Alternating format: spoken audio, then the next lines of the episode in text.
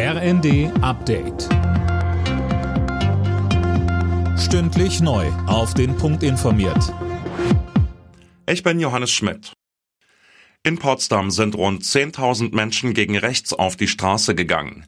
Mit dabei Kanzler Scholz und Außenministerin Baerbock, die in Potsdam wohnen. Daniel Bornberg berichtet. Der Potsdamer Oberbürgermeister hatte zu der Demo aufgerufen, nachdem ein Geheimtreffen von AfD-Politikern mit bekannten Rechtsextremen publik geworden war. Das hatte im November in Potsdam stattgefunden. Bei dem Treffen ging es darum, wie Millionen Migranten und Deutsche mit Migrationshintergrund aus dem Land gedrängt werden könnten. Aus diesem Grund gab es auch Demos in deutschen Städten, etwa in Berlin, Dresden und Kiel.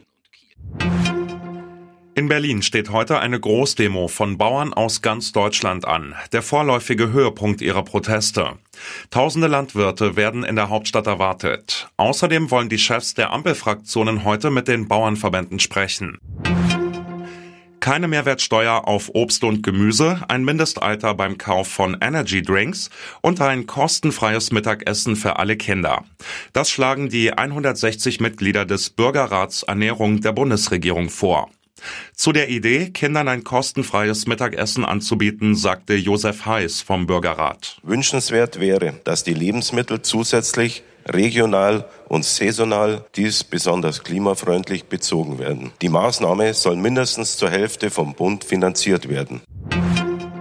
Die deutschen Handballer stehen vorzeitig in der Hauptrunde der Heim-EM. Sie gewannen auch ihr zweites Vorrundenspiel deutlich mit 34 zu 25 gegen Nordmazedonien. Das dritte Gruppenspiel findet morgen Abend statt. Gegner ist Frankreich.